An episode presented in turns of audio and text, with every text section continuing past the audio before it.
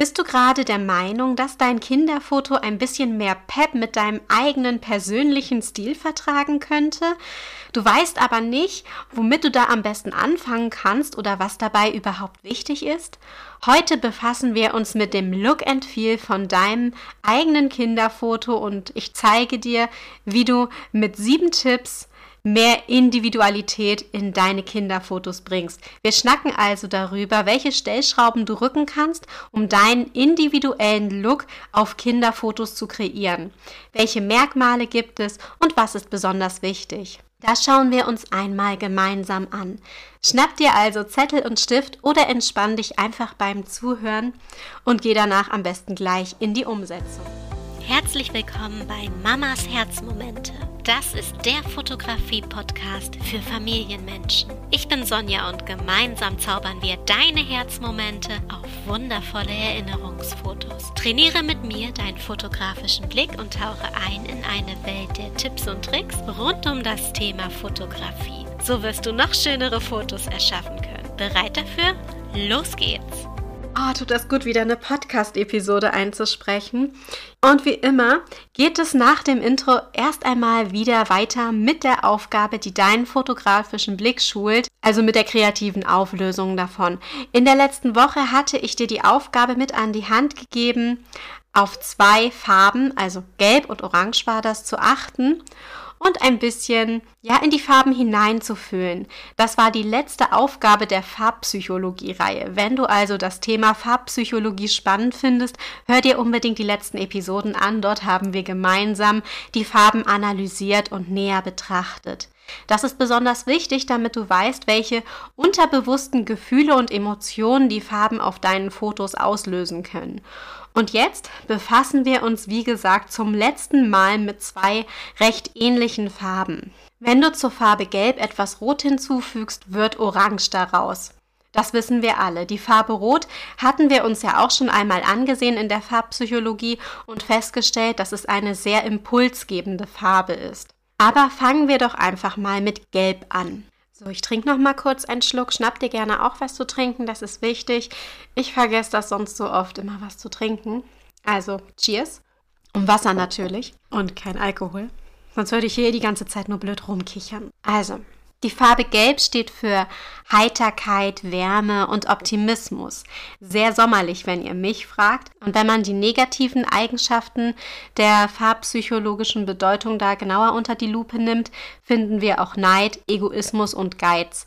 Keine schönen Eigenschaften, doch ja, wie verändert sich die Farbpsychologie, wenn man dann einen Tupfen Rot mit in das Gelb mischt? Zur Erinnerung, Eigenschaften von Rot sind zum Beispiel Liebe, Aktivität, aber auch Wut und Gefahr. Mischen wir diese Eigenschaften von Rot mit denen von Gelb zusammen, erhalten wir die Farbe Orange. Mit dem Wissen, das du jetzt von den beiden Farben hast, was denkst du bewirkt Orange bei der Farbpsychologie? Welche Emotionen müsste Orange dementsprechend auslösen? Geh kurz in dich hinein, denk einfach mal darüber nach und dann schauen wir gemeinsam, was Orange bedeutet. Hier finden wir die Eigenschaft Lebenslust, Vertrauen, Mut und Vitalität. Es hat also etwas von der Kraft und der positiven Energie aus dem Rot rausgezogen und die Freude von Gelb damit evolutioniert. Lebensfreude ist ein wirklich, wirklich schönes Wort und es passt wie Faust aufs Auge. Ich hatte auch mal gelesen, dass die Farbe Gelb und Orange den Appetit anregen sollen. Sehr spannend. Ob das jetzt gut oder schlecht ist, kommt, denke ich, auf den Zweck drauf an, wie man die Farben verwendet ähm, und wie man damit umgeht. Für Restaurants ist das bestimmt ein sehr guter Vorteil. Negative Eigenschaften von der Farbe Orange sind zum Beispiel Unruhe und Aufdringlichkeit. Hättest du das auch so empfunden oder wird es dir erst jetzt im Nachhinein bewusst oder kommt das so gar nicht bei dir an? Unruhe, ja, vielleicht ein bisschen. Aufdringlichkeit stimme ich da schon eher zu. Versuch dein neues Wissen bei deinen nächsten Fotos mit einzubringen. Am Ende dieser Episode bekommst du wieder eine neue Aufgabe, die deinen fotografischen Blick schult. Das hier ist das Ende der Farbpsychologie-Reihe, also wird es etwas Spannendes, Neues für dich geben. Bleib also auf jeden Fall bis zum Ende dran. Bevor es jetzt direkt um deinen eigenen individuellen Fotolook geht, schiebe ich noch kurz einen kleinen Reminder rein. Und zwar findest du in den Shownotes einen Link zu einer kostenlosen Videoreihe von mir. Ich zeige dir, wie du in vier Tagen dein neues Lieblingskinderfoto ganz einfach mit dem Smartphone zauberst. Mit deiner E-Mail-Adresse kannst du dich dafür direkt anmelden. Schau dir also diese Videoreihe unbedingt mal an. Die Videos sind auch sehr kurz gehalten und dauern alle unter sechs Minuten. Du kannst es also super in deinen Familienalltag mit einbringen. Du kannst dich jetzt gerne nebenbei schon mal eintragen und ich fange jetzt einfach mit dem Hauptthema an. Ein individueller Fotolook ist deswegen besonders, weil du damit deine eigene Persönlichkeit in deine Kinderfotos mit reinbringen kannst. Es gibt verschiedene Aspekte, die wir hier betrachten können. Insgesamt habe ich dir heute sieben Tipps mitgebracht um dich in eine richtige Richtung für deinen individuellen Fotolook zu bringen. Du musst nicht alle umsetzen, analysier einfach mal, was dabei für dich in Frage kommt und worauf du selbst Wert legst. Vielleicht fällt dir das ein oder andere auch leichter und macht dir direkt mehr Spaß. Bei der Findung von deinem eigenen Fotostil ist besonders das Experimentieren wichtig. Aber denk daran, für dich als Privatperson ist der eigene Fotostil nicht an etwas gebunden. Du kannst also leichter als eine Marke deinen Fotostil ändern, weiterentwickeln und Neues ausprobieren. Du bist also freier und kreativer. Das ist ein großer Vorteil für dich.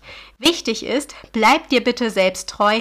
Hör auf dein Herz, auf dein Bauchgefühl. Es ist okay, wenn du dich bei deinen Kinderfotos von deiner inneren Intuition treiben lässt. Das ist eigentlich sogar ein Riesenmuss.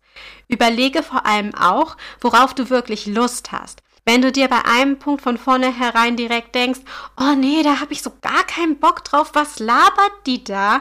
Hey, dann lass es einfach, ist voll okay. Vielleicht passt es dann ja zu einem anderen Zeitpunkt besser oder auch nicht. Es soll dir Spaß machen, deinen eigenen Stil zu finden und in deine Fotos mit einzubringen.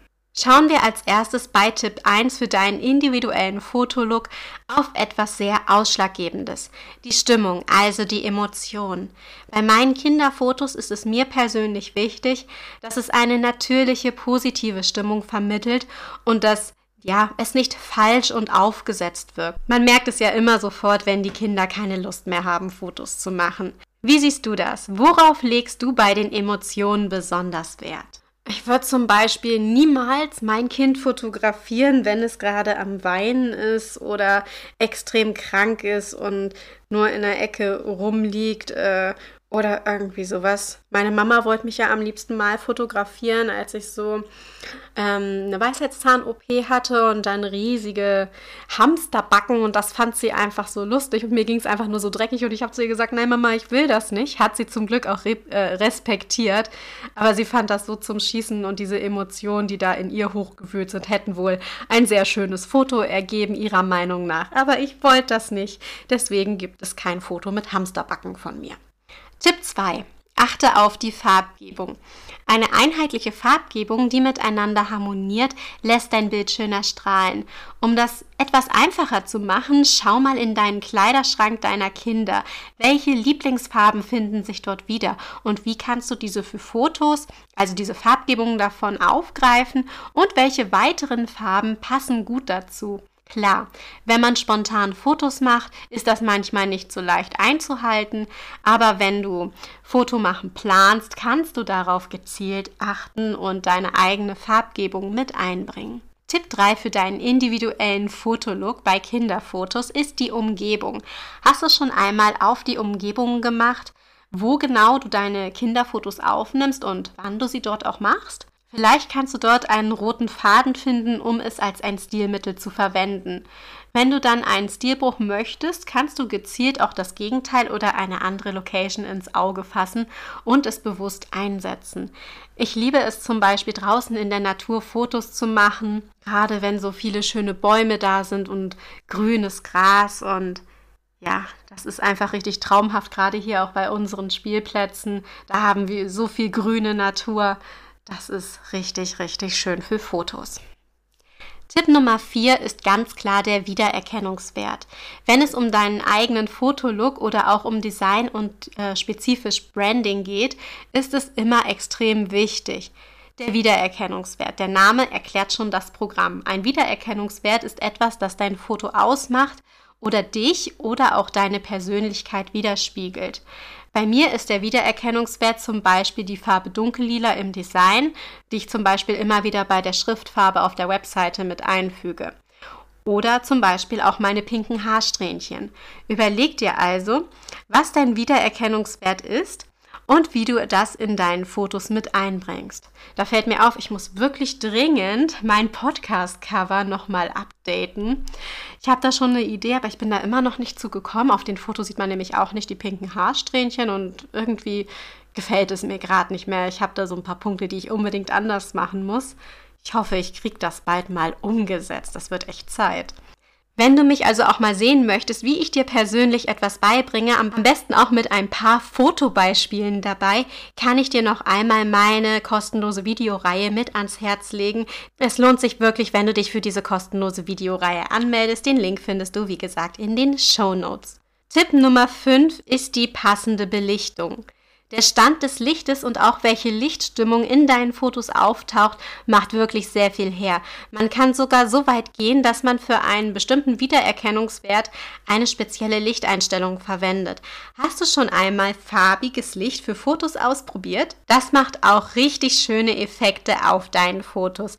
Experimentier einfach mal mit dem Licht und schau, was zu deinem persönlichen Fotostil passt. Tipp Nummer 6 ist sehr wichtig und solltest du auf keinen Fall unterschätzen. Es geht um deine eigenen Werte. Deine eigenen Wertvorstellungen sind extrem wichtig für deinen Fotostil. Wenn du also zum Beispiel aus Überzeugung sagst, ich zeige mein Kind nur anonym im Internet, ist das ein Wert, den du bei der Gestaltung deiner Fotos natürlich mit berücksichtigen solltest. Du kannst hier zum Beispiel nur Detailaufnahmen oder bestimmte Posen zeigen. Mach dir also Gedanken darüber, welche Werte deine Fotos transportieren sollen und such kreative Lösungen für dich und für deine Familie. Das ist sehr, sehr wichtig. Tipp Nummer 7 für deinen individuellen Look bei deinen Kinderfotos sind Filter oder auch die Bildbearbeitung, wenn du da tiefer schon in die Materie eingetaucht bist. Vielleicht hast du es auf deinem Smartphone in bestimmten Apps schon entdeckt. Du kannst über deine Fotos einen Filter legen, um deinen Fotolook zu erzeugen. Eine bestimmte Bildbearbeitung erzeugt also einen ganz eigenen individuellen Look.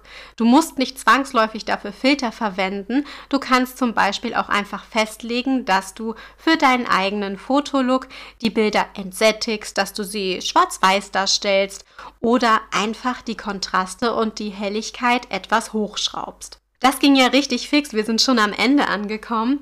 Jetzt weißt du auf jeden Fall, was du zu tun hast.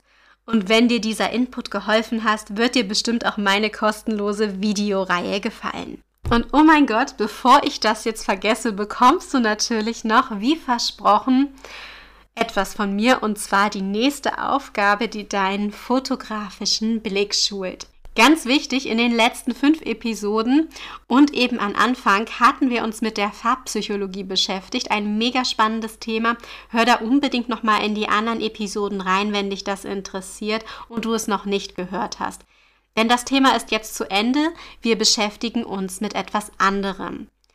Der Sommer kommt ja in schnellen Schritten näher und das heißt auch, dass die Sonne höher am Himmel steht und mehr knallt. Sonnencreme darfst du also auf gar keinen Fall bei deinen Kindern und dir selbst vergessen.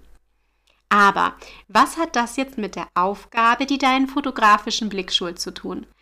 Ganz easy. Immer wenn du jetzt rausgehst, dann denkst du an die folgende Aufgabe.